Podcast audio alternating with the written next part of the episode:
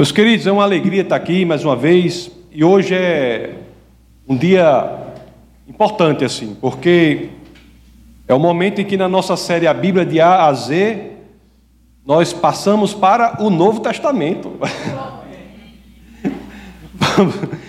Vamos entrar no Novo Testamento depois de tanto tempo nessa série pregando sobre o Antigo Testamento, mostrando como cada um dos livros da Bíblia se conectam entre si e como cada um deles aponta para Jesus de Nazaré. É uma coisa que impressionou, nós vimos os, a grande maioria dos 39 livros do Antigo Testamento, vimos o, os cinco primeiros, né? o Pentateuco, que o judeu chama de Torá, depois nós vimos os livros históricos, depois estudamos os profetas, os maiores, os menores, e vimos como Jesus Cristo já pode ser encontrado em cada um dos livros do Antigo Testamento. E vimos uma coisa também. Vimos que Jesus, durante todo o Antigo Testamento, vem fazendo promessas ao seu povo, vem fazendo promessas ao seu povo. E vai chegando a hora de cumprir essas promessas e Deus vai postergando isso. O cumprimento dessas promessas. Até que vamos entrar aqui no evento mais importante da história da humanidade, a vida de Jesus Cristo. Essa série aqui, estamos no Novo Testamento, conforme eu falei, vamos falar, começar pelos quatro evangelhos, que são nada mais do que a biografia de Jesus de Nazaré. Biografia são quatro biógrafos, né? Mateus, Marcos, Lucas e João. Eles falam, eles narram, eles escrevem sobre a vida de Jesus de Nazaré, nascimento, a vida, a morte e a ressurreição de Jesus de Nazaré. Cada um dos biógrafos, dos evangelistas, eles dão uma abordagem única sobre aquela história, embora concordem nos pontos centrais do nascimento, da vida, da morte e da ressurreição de Cristo. É como se fossem assim quatro grandes jornalistas escrevendo sobre um evento, eles concordam nos pontos centrais e dão abordagens únicas nos pontos secundários. E vamos ter como texto base do nosso bate-papo de hoje exatamente o primeiro capítulo do Novo Testamento, Mateus, capítulo 1. Este é o texto base do nosso bate-papo de hoje. E desde já eu peço a gentileza de vocês, aqueles que assim queiram, que abram as suas escrituras no Novo Testamento, no Mateus 1. Mateus 1, 1. Vamos ver o que a Bíblia diz.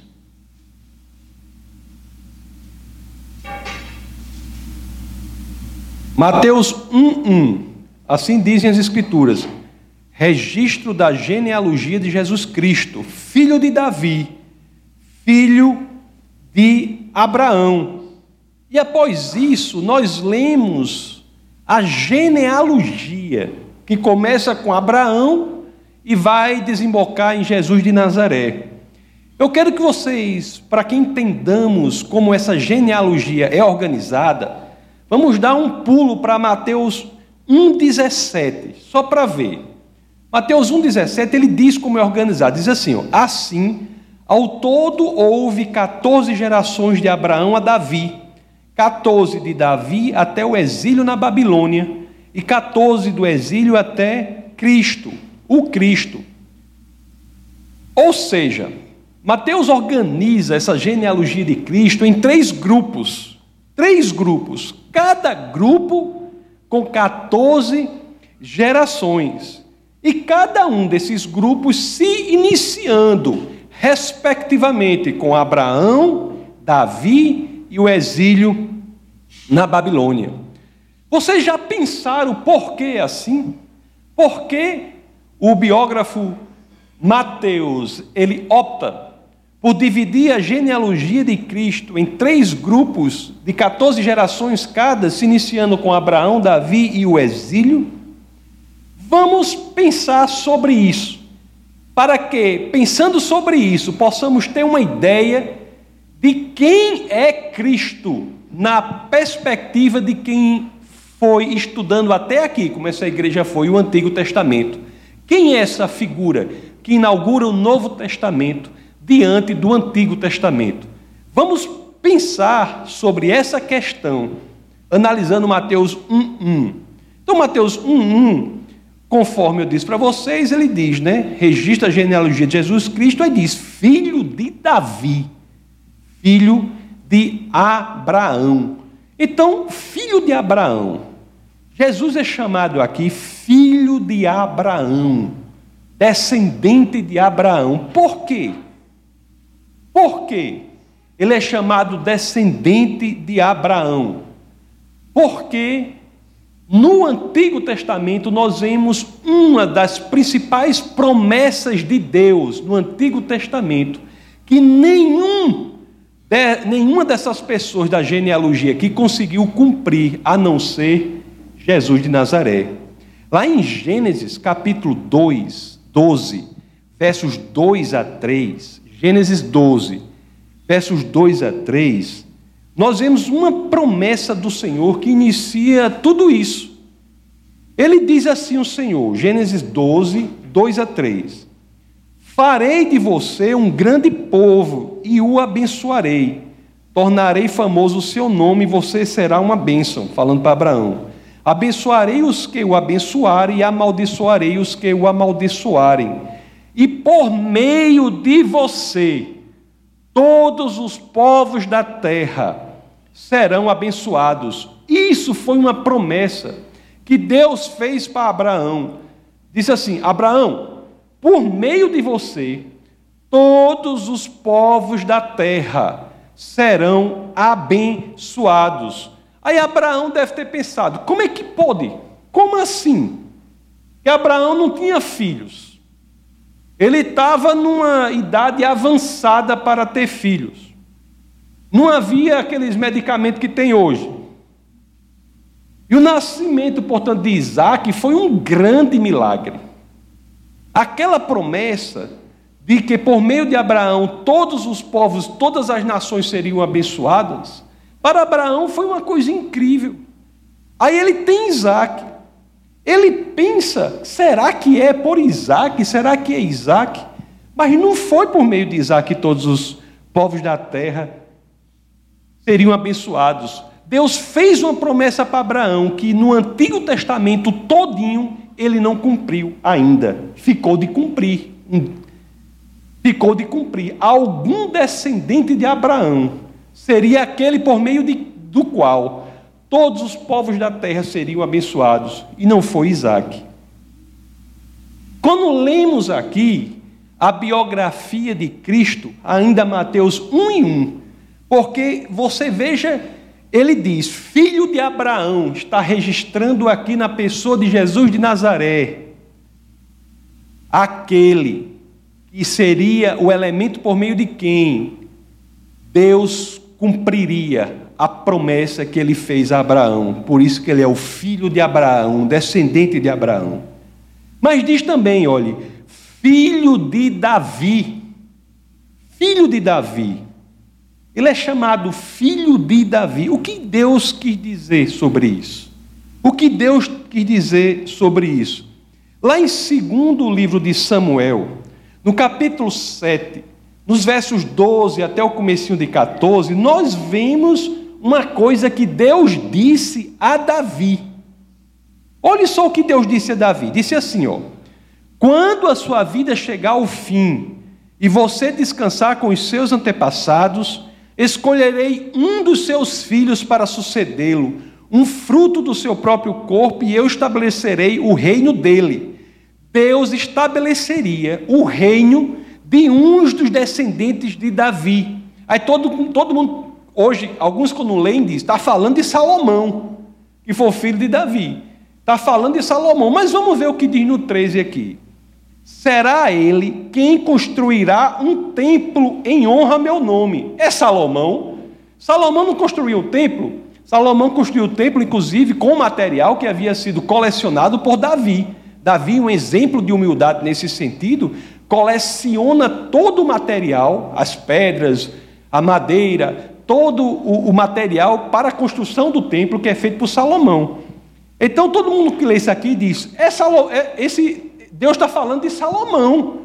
Mas quando a gente continua aqui, o que é que ele diz? E eu firmarei o trono dele para sempre. Eu serei seu pai e ele será meu filho. O filho de Davi foi Salomão.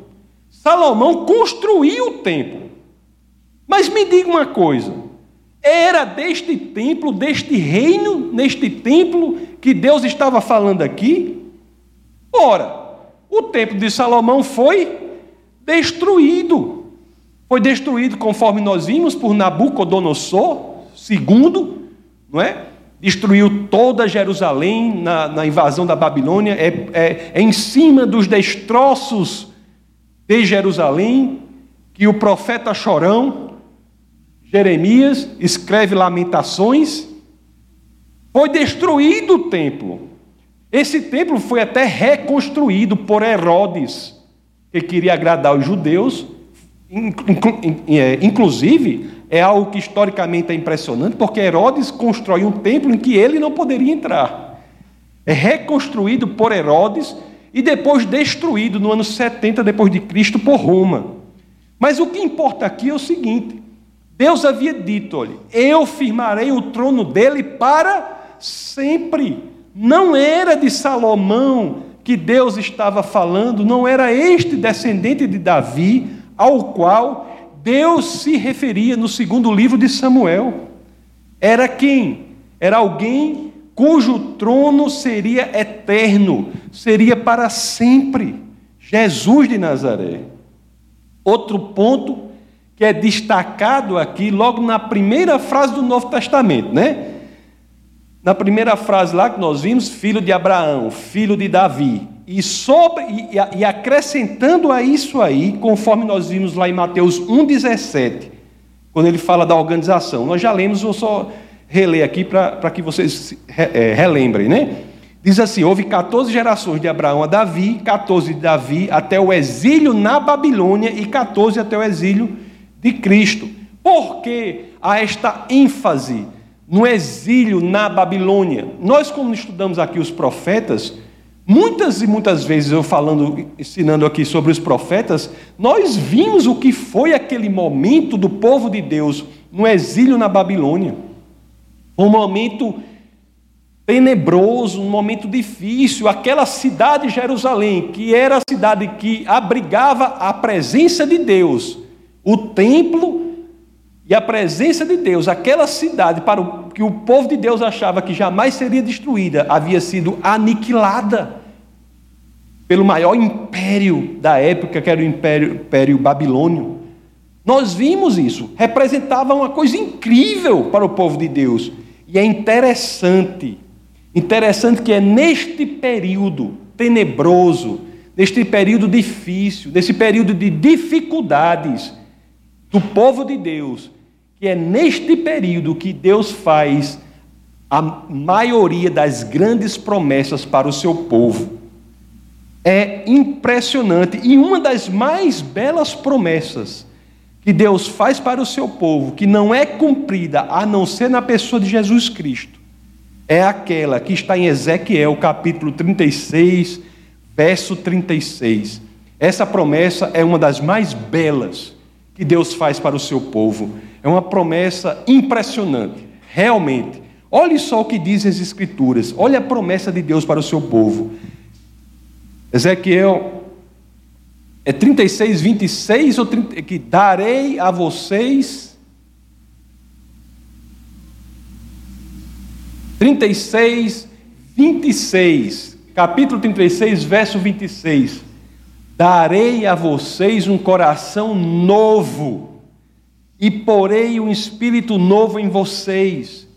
Tirarei de vocês o coração de pedra e lhes darei um coração de carne.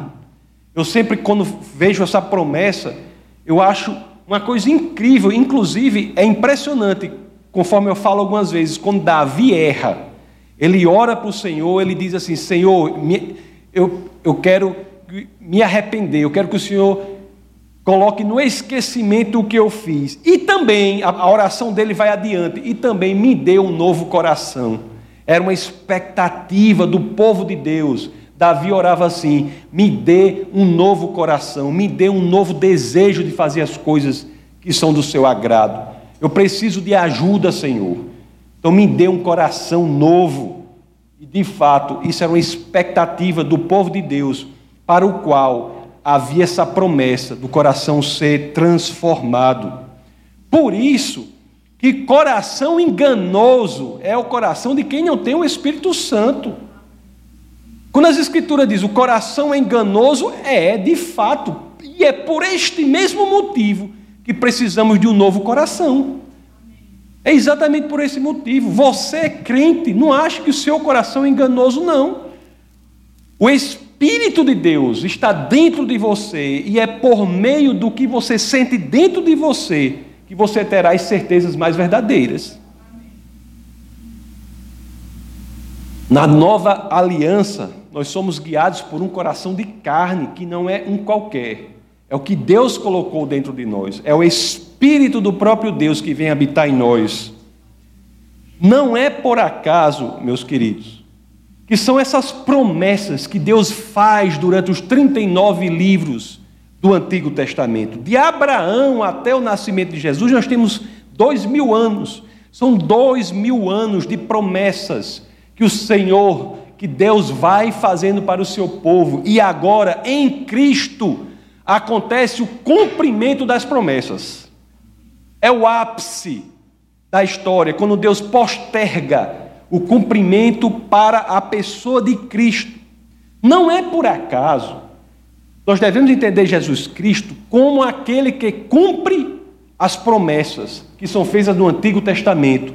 Não é por acaso que no livro de Mateus, em vários momentos, nós lemos a fórmula assim: tudo isso aconteceu para que se cumprisse o que o Senhor dissera pelo profeta. Lá em Mateus 1,22, diz assim: se quiser, não precisa nem abrir, é só. Mateus 1,22 diz assim, diz assim: se quiser abrir, pode abrir também, né? Mateus 1,22 diz assim: Tudo isso aconteceu para que se cumprisse o que o Senhor dissera pelo profeta. Mateus 2,17: Então se cumpriu o que fora dito pelo profeta Jeremias. Mateus 4,14: Para cumprir o que fora dito pelo profeta Isaías. A biografia de Jesus de Nazaré é uma história do cumprimento das promessas de Deus para o seu povo. O que nós vimos até aqui durante essa série, quando falávamos do Antigo Testamento, eram promessas feitas a Deus para o povo, que eram cujo cumprimento era postergado para quando ele mesmo, o próprio Deus, encarna, vem à terra, conforme diz João capítulo 1, 1 combinado com João 1,14, vira homem e se torna o cumprimento das promessas do Senhor. Então, quem é Jesus? Como é que nós podemos definir Jesus? Entendendo como podemos já estudar o Novo Testamento diante do Antigo. Jesus é essa ligação do Novo com o Antigo Testamento, por quê? Porque ele é o cumprimento das promessas para seu povo. Jesus é o cumprimento das promessas para mim, é o cumprimento das, das promessas para você. É nesse sentido que algumas pessoas não entendem, é nesse sentido que Jesus diz o quê? Eu não vim para abolir a lei, mas para cumpri-la. Mateus 5,17. 5,17. Não pense que vinha abolir a lei ou os profetas. Não vinha abolir, mas cumprir. Não veio Jesus abolir duas coisas: nem a lei, nem os profetas. Jesus veio cumpri-los, tanto a lei quanto os profetas. Portanto, Jesus não é mais um profeta como muitos dizem. Muitos dizem que Jesus é um outro profeta. O Islã, por exemplo, diz que Jesus é um profeta. Se você for ler o Corão, o Corão fala bem de Jesus, fala do nascimento virginal de Jesus. De, aliás, o Corão, falando dos profetas todos, incluindo Maomé, o Corão só diz que um dos profetas é um profeta sem pecado. Sabe quem é que o Corão diz que é o profeta sem pecado? Jesus. Está no Alcorão. Por que, que o Alcorão não é um livro cristão? Porque considera Jesus um profeta. Jesus não é um profeta. Jesus fala de si mesmo que ele veio para cumprir os profetas. É algo totalmente diferente. Jesus é Deus. Mateus, olha, você entende o seguinte, ó. Antigamente, assim como hoje, muitos entendiam Jesus de forma errada. Achavam que ele era um profeta, achavam que era isso, era aquilo. Uma história resumida de como o povo entende errado, até que alguém tenha revelação de quem ele é, está lá em Mateus 16, 13 a 16. Essa história está resumida ali. Um exemplo claro que existe até hoje de pessoas achando que Jesus era um profeta. Jesus era profeta? Olha o que diz aqui, Mateus 16, 13 a 16. Chegando Jesus à região da Cesareia de Filipe, perguntou aos seus discípulos: Quem os outros dizem que o filho do homem é? Eles responderam: Alguns dizem que é João Batista, outros Elias, e mais outros Jeremias, ou um, dois profetas. O que essa, essa doidice que existe hoje já existia ali. Pessoas olhavam para Jesus e tentavam dizer que ele era um profeta. Aí diz aqui: E vocês? perguntou ele: Quem vocês dizem que sou? Simão Pedro, que era totalmente. Se ele fizesse exame antidoping, não passava. Antidoping, porque Pedro era todo, não era? Nem. To, hein? Todo acelerado. Pedro era, era uma coisa. Se você for olhar a história de estudar a história de Pedro, você ele não queria nem saber. Ele pulava, ele, foi ele que pulou do barco, né? Foi ele. Ele foi. Ele é, é, se Pedro fundasse uma igreja, era um problema. Se Pedro fosse fundar uma igreja, era um problema, era um problema. Se a igreja fosse fundada sobre Pedro, era confusão, porque Pedro na hora é uma coisa, na outra hora é outra. Está nem aí, ele não pensa, ele, ele vai, né? Tem há, há, as qualidades nisso, né? Há as qualidades nisso. Mas para outras coisas não dá, né? É como botasse, por exemplo, o João como tesoureiro. João era um coração muito bom, se João fosse o tesoureiro da igreja, primeiro que pedisse aqui, eu gostaria de um prato de comida, tome todo o tesouro da igreja, vá. Ia dar tudo, né? Ia pegar todo. João era uma pessoa, mas não dá para ser tesoureiro. Como Pedro, não dá para ser fundamento de igreja. As características dele eram boas para outras coisas. Aí diz aqui, e tu, aí Simão Pedro diz: Tu és o Cristo, o Filho do Deus vivo. Que resposta fabulosa! Ele olha para Cristo e diz: Você não é profeta coisa nenhuma. Você é o próprio Deus, o Cristo, o Messias. Cristo é aquele em quem as promessas do Antigo Testamento se realizam, se cumprem. Então nós vimos aqui três promessas feitas por Deus. Três. A primeira, abençoar as nações do mundo. Isso foi feito por Abraão, por Isaac? Não. É por meio de Cristo que isso se cumpre e nele todas as nações do mundo são abençoadas. Não há escravo nem livre, gentil nem judeu, não há qualquer um que queira estar em Cristo, e essa é uma forma interessante que Paulo se refere aos cristãos, aquele que está em Cristo. Os que estiverem em Cristo serão abençoados, independente da língua que falem, da nação de que sejam dependente da sua origem. Promessa 2: criar um reino que seria eterno. Esse reino é criado por Salomão? Não é. O templo foi destruído, conforme nós vimos. Esse reino se realiza em Cristo, no Jesus Cristo. E a terceira promessa: dá um coração a seu povo, que é essa promessa que é feita e é extremamente relevante para o povo de Deus quando passava nas dificuldades do exílio na Babilônia no exílio na Babilônia, lá no, no riacho chamado Kebar, um riacho. Como é que a Bíblia traduz? Fala riacho não, fala rio, né? Rio Kebar. Mas é um riacho. A Bíblia exagera nisso aí, é um riacho. É um, é um filete. Kebar. Não, não é, mas é uma, não é um rio em si. Nenhuma daquelas pessoas da genealogia que estão lá em Mateus, nenhuma delas cumpriu a lei dos profetas. Só o último da lista, Jesus Cristo fez isso. Cumprir a lei, meus queridos, tem pessoa que acha que cumprir a lei é apenas obedecer tudo que a lei diz. Cumprir a lei não é só isso, não. Cumprir a lei é também suportar a condenação da lei, que é a morte. Olhe só, olhe só como Cristo era invocado. Antes de Cristo, quando todos pecavam, alguns pecavam,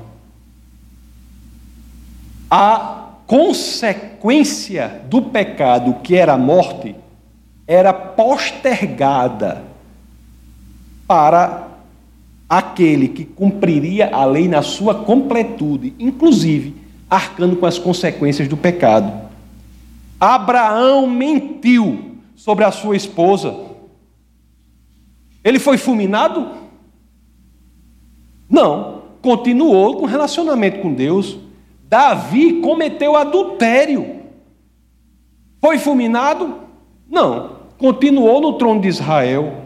Isaías, o grande profeta Isaías, que as visões que ele teve, a gente estudou aqui, né? Eu peguei bem uns três domingos, eu acho, sobre as visões de Isaías. Foram bem uns três domingos, cada visão. Isaías confessou ter lábios impuros e continuou sendo profeta. Nenhum deles sofreu a terrível condenação da lei. Por quê? E a lei, a lei é pior do que a lei de Chico de Brito. Já ouviram falar na lei de Chico de Brito? Na época de vocês, não? Hein? É da sua época? Essa lei aqui é pior do que a lei de Chico de, Chico de Brito. Lá em Ezequiel, Ezequiel, o profeta Ezequiel, capítulo 18, verso 4, diz: ó, Aquele que pecar morrerá. Deus teve de lidar com as consequências do pecado do mundo. E a forma que ele escolheu para lidar com isso foi ele mesmo trazendo para si as consequências desse pecado. É por isso que Jesus foi para a cruz. Este é o significado deste símbolo aqui, que Jesus, escolhendo em seu ministério morrer na cruz, ele transforma a semântica desse significado aqui, desse símbolo aqui, né? conforme eu falei, deixa de ser um símbolo de tortura e morte para ser um símbolo de esperança e alegria. Por que, que ele faz isso? Por que, que a cruz é símbolo de esperança? Porque foi aqui que Jesus deu cumprimento à lei, arcando com as consequências do pecado de todos que estão nele. Primeira carta de Pedro, capítulo 2, 24 a 25. Olhe só o que diz Pedro. Olhe só o que diz Pedro. Primeira de Pedro 2, 24 a 25. Você fala primeira de Pedro, porque foi Pedro que escreveu. Entendeu? Primeira de Pedro, porque foi Pedro que escreveu. Primeira aos Coríntios, porque aquilo foi escrito aos Coríntios. Então, primeira de Pedro, capítulo 2, 24 a 25. Ele mesmo levou em seu corpo os nossos pecados sobre o madeiro, a fim de que morrêssemos para os pecados e vivêssemos para a justiça. Por suas feridas vocês foram curados. Pois vocês eram como ovelhas desgarradas, mas agora se converteram ao pastor e bispo de suas almas o julgamento de nossos pecados, o cumprimento da lei em Cristo foi colocado sobre aquela pessoa na cruz, Jesus de Nazaré. Ao morrer, ele pagava o preço que deveríamos ter pago pelos nossos próprios pecados. Olhe só o relato de João, o último dos biógrafos aqui, na, na, Mateus, Marcos, Lucas e João. Mateus e João conviveram com Cristo. Marcos e Lucas, não. Eu não sei se vocês sabem. Marcos e Lucas conviveram com pessoas que conviveram com Cristo. muitas das informações de Marcos e Lucas são oriundas de Pedro, por exemplo. Mas João era o, o chamado discípulo querido, próximo. João 19, 28 a 30, vai falar as últimas palavras de Cristo. Olhe só o que tem aqui. João 19, 28 a 30. Olha o que as Escrituras dizem. Mais tarde, sabendo então que tudo estava concluído, para que a Escritura se cumprisse, ó, até João, olhe, as coisas, uma coisa, deixa eu só dizer uma coisa para você aqui de continuar, também um erro comum das pessoas. Não é que Deus estava forçando o povo a fazer uma coisa, fazer outra, fazer outra, para que, para que as profecias se cumprissem, não. As profecias são uma presciência, uma antevisão, uma visão do futuro que Deus fala para os profetas de como as coisas aconteceriam livremente. É um, a ciência do futuro é uma questão de conhecimento do que livremente as pessoas iriam decidir. Porque Deus ele mora fora do tempo. O passado, o presente e o futuro para ele estão em um só elemento. Não é que Deus força as pessoas a agir de determinada forma para a profecia cumprir, não. Eita, se ele fizer isso, meu amigo, a profecia disse outra coisa. Vou forçar Judas a trair Jesus. Ele não fez isso, não.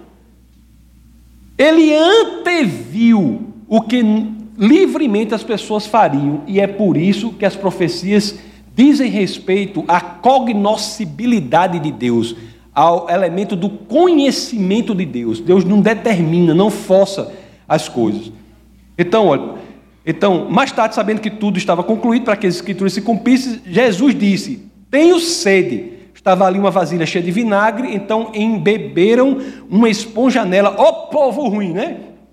Colocaram a esponja na ponta de um caniço de isopo e a ergueram até os lábios de Jesus. Tendo provado, Jesus disse: está consumado. Foi a palavra final dele aqui, segundo o evangelista João. Está consumado. Com isso, curvou a cabeça e entregou o espírito. Está consumado. Tudo foi feito. Tudo foi cumprido. Deus cumpriu as promessas que fez durante dois mil anos ali, naquela pessoa de Jesus, que é a segunda pessoa da Trindade. É por isso que não precisamos de sacrifícios, não precisamos de fazer promessa, não precisamos fazer voto. O católico faz promessa e o crente faz voto. Só muda o nome. Tem não sei quanto crente que faz voto. Eu fiz um voto a, a Deus que se ele fizer isso, eu faço isso. O nome disso é a promessa do católico. É a mesma coisa. Do mesmo jeito que é errado fazer promessa, é errado fazer voto, é errado fazer sacrifício, vou, né? Bem que hoje o povo tem medo, né? Vou, fazer, vou matar essa lagartixa aqui em sacrifício. Não adianta. Não adianta. Não adianta mais. Jesus pagou o preço pelos nossos pecados. Pelos pecados dos cristãos, daqueles que estão nele. Agora me diga uma coisa, estou falando de pecado de cristão, né? Aí eu pergunto, quem é o cristão? Você sabe quem é o cristão? Os cristãos são os que não pecam? Não. Não. Seria a expressão máxima da hipocrisia se eu chegasse aqui e dissesse para você que cristãos são aqueles que não pecam. Não. Cristãos são aqueles que se sentem muito mal quando pecam. São aqueles que, se eventualmente pecarem, eles são destruídos interiormente e precisam do Senhor para se recompor. Meus queridos, os que não estão em Cristo pecam, que é uma beleza e não sentem nenhum peso na consciência. Se afastam de Deus e não estão nem aí. A natureza não é renovada. Cristão genuíno é aquele que, quando eventualmente peca, automaticamente sente o peso do que fez, pede desculpas ao Senhor e ele está pronto para jogar tudo aquilo no mar do esquecimento. No cristianismo, você sempre pode começar de novo. Sempre. É por isso, conforme eu já disse outra vez aqui, mas eu tenho que ficar repetindo. Tem um amigo meu que disse que, aqui, que a gente tem que repetir as coisas três vezes, né? É por isso que os bem-aventurados, quando nós lemos as bem-aventuranças nas Escrituras, os bem-aventurados não são os justos, os que não pecam. Tem assim na Bíblia? Bem-aventurados os justos. Tem isso? Hum? Tem isso? Homem, o que que tem? Bem-aventurados são aqueles que crescem em desejo pela ausência do pecado. Bem-aventurados aquele cujo desejo é não pecar. O que muitas vezes cai no pecado, mas se sente mal e, e quer sair dali e precisa de ajuda, e o Senhor diz: Eu estou com você, você sozinho não pode, eu sei, mas conte comigo que juntos nós iremos melhorar. Mateus 5, 6, está ali. Mateus 5, 6. Bem-aventurados os que têm fome e sede de justiça, pois serão satisfeitos. Senão a Bíblia estava assim: bem-aventurados os justos. Não é? O que é que o fariseu faz? Ele se acha o justo. Eu sou o justo. Quando na realidade nós em Cristo, Cristo é o justo o verdadeiro justo. Nele, Deus olha para a gente e vê a justiça. A gente que está nele está num processo contínuo de santificação, não quer o pecado, tenta se afastar do pecado, se cai, se sente mal, pede perdão ao Senhor, está tudo resolvido e começa de novo. É, tenho que dizer, não posso me furtar a passar essa informação, que Deus sonda o nosso coração você acha, ah, eu vou pecar, depois peço perdão, está resolvido, não é, né? Aí é demais também, né? Aí é demais também. Quer enganar aquele que criou o universo, os céus e a terra, precisa mais do que isso. Jesus nos aceita da forma que nós somos. Pode vir para cá, para essa igreja, o caba mais doido da face da terra. Do jeito que ele chegar aqui, Jesus aceita ele mas Ele não nos deixa ficar da forma que somos. Não, não nos deixa ficar da forma que somos. É por isso que eu vivo dizendo aqui: a única mudança que eu quero aqui é de dentro para fora. Mudança de fora para dentro não funciona. O que foi que nós estudamos aqui sobre o rei Josias? Não é? Nós vimos, colocou a lei de Deus como lei civil, o rei Josias bem intencionado, subiu o trono com oito anos de idade. A ideia do, do menino. ai, ai. Mas ele não fez isso, não foi com oito anos, não, foi com 16, não foi? Se eu não me engano, 16 anos. 16 anos. Está aí, Orlando. Você tem 14, daqui a dois anos você já pensou? Tira Michel Temer, você agora, a Bíblia vai ser a lei, o Código Civil. A Bíblia vai ser o Código Civil. O Estado laico é uma conquista do protestantismo. O Estado laico, nós defendemos o Estado laico. É uma conquista do protestantismo. Toda vez que nós temos a mistura de poder religioso com poder político, é problema. Eu já disse aqui que nessa igreja, o único candidato que eu apoio é JC, Jesus Cristo. é o único. JC. Então Jesus nos afirma nos aceita da forma que somos, mas Ele não deixa que fiquemos, não quer que fiquemos da forma em que estamos.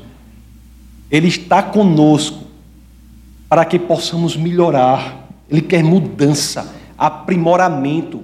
Ele quer crescimento real, genuíno, simples, com humildade, passo a passo, de glória em glória. E sabe por que tudo isso é possível? Isso é mais uma dimensão do cumprimento das promessas de Deus em Cristo. Para encerrar, o que é que nós vimos nessa história maravilhosa desse homem que revolucionou o mundo e até hoje revoluciona? Quem é Jesus? Jesus ele nasce para viver sua vida de acordo com a lei. Ele morre para pagar o preço pelos nossos pecados. E ele ressuscita para que nós possamos, com o poder do Espírito Santo, crescer mais e mais, gradativamente, em um estilo de vida sem pecados, sabendo que, quando pecamos, se nos sentimos mal, isso é um indício de que você é santo e é cristão. Se você peca e se sente mal, é porque você é cristão. É assim. Aí você chega, Senhor, eu preciso de você. Essa luta é muito grande. E Ele garante que, pelo poder do Espírito Santo de Deus que mora em nós, nós somos capazes de transformar tudo isso. Ou como alguém já disse uma vez, Jesus veio para demonstrar a lei para nós demonstrar a maneira que Deus quer para nós. Ele morreu para cumprir a lei para nós. E parte desse cumprimento é ter morrido, arcando com as consequências do pecado que estão na lei. E ele ressuscitou para cumprir a lei em nós. Ele morre para cumprir a lei para nós, pagar o preço pelos nossos pecados mas ele ressuscita para cumprir a lei em nós, para nos dar a possibilidade do Espírito Santo estar conosco e para que nós possamos mais e mais sermos capazes de ter um desejo inafastável do nosso coração de fazer aquilo que Deus quer que façamos. Somente nele, meus queridos, em Cristo, somos salvos somos genuinamente transformados. Somente em Cristo é que encontramos esperança neste mundo fragmentado. Nele, engraçado que eu fui numa casa semana passada, eu vi uma a mesa assim do rapaz assim, uma mesa enorme. Tinha quebra as peças de um quebra-cabeça. Eu acho que devia ter, aquela quebra-cabeça devia ter, eu acho que contava assim, pode ter, pode ter assim, 10 elevado a, a 6 peças, uma coisa assim, né? Eu não estou dizendo assim, né? Porque era tanta peça ali, tanta peça naquela mesa, que eu disse, ou esse pessoal aqui não, realmente não faz nada da vida, deve dedicar-se umas sete horas para juntar os quebra-cabeças, assim, porque era as peças desse tamanho, era a mesa enorme, assim, era todas os quebra-cabeças, eu digo, pronto. Aí eu pensei assim, né? Aí eu quis, pelo menos eu aprendi alguma coisa ali, porque dizia assim, somente em Cristo nós olhamos para esse quebra-cabeça, né? E vemos a figura formada no paraíso. Somente em Cristo nós damos sentido a este mundo.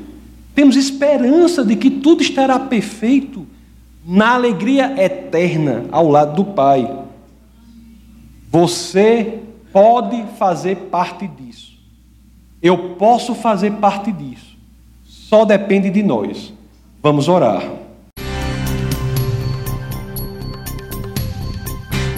Essa foi uma produção do Ministério Internacional Defesa da Fé, um ministério comprometido em amar as pessoas, abraçar a verdade e glorificar a Deus. Para saber mais sobre o que fazemos, acesse defesadafé.org.